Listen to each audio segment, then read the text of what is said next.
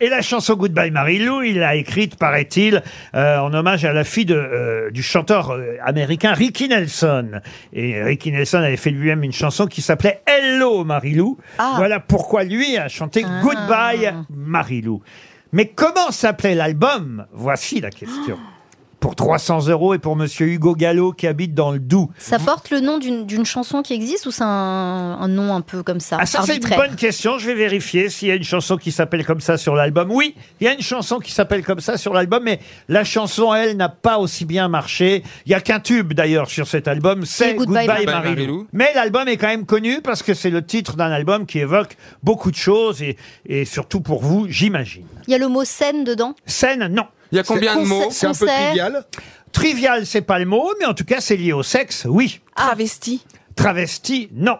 Euh, mais, Erotica. Mais il a choisi comme titre d'album, on va dire le titre d'un livre célèbre. Ah, c'est combien de mots Kamasutra. Kamasutra. Bonne réponse de Patrick Sébastien. C'est Kamasutra. On a un petit morceau de Goodbye Marilou. Ah oui.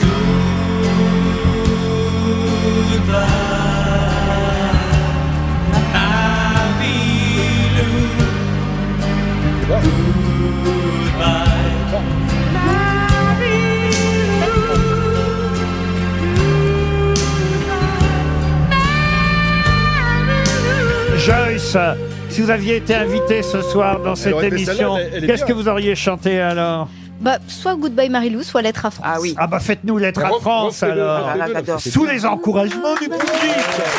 Merci, monsieur Martin. Mais là, là avec, Pa- avec Patrick, on était en train de chanter. euh, Attends, attends, avant. Goodbye. Comment tu t'appelles Ah oui Alors, est-ce que tes parents sont dans la salle?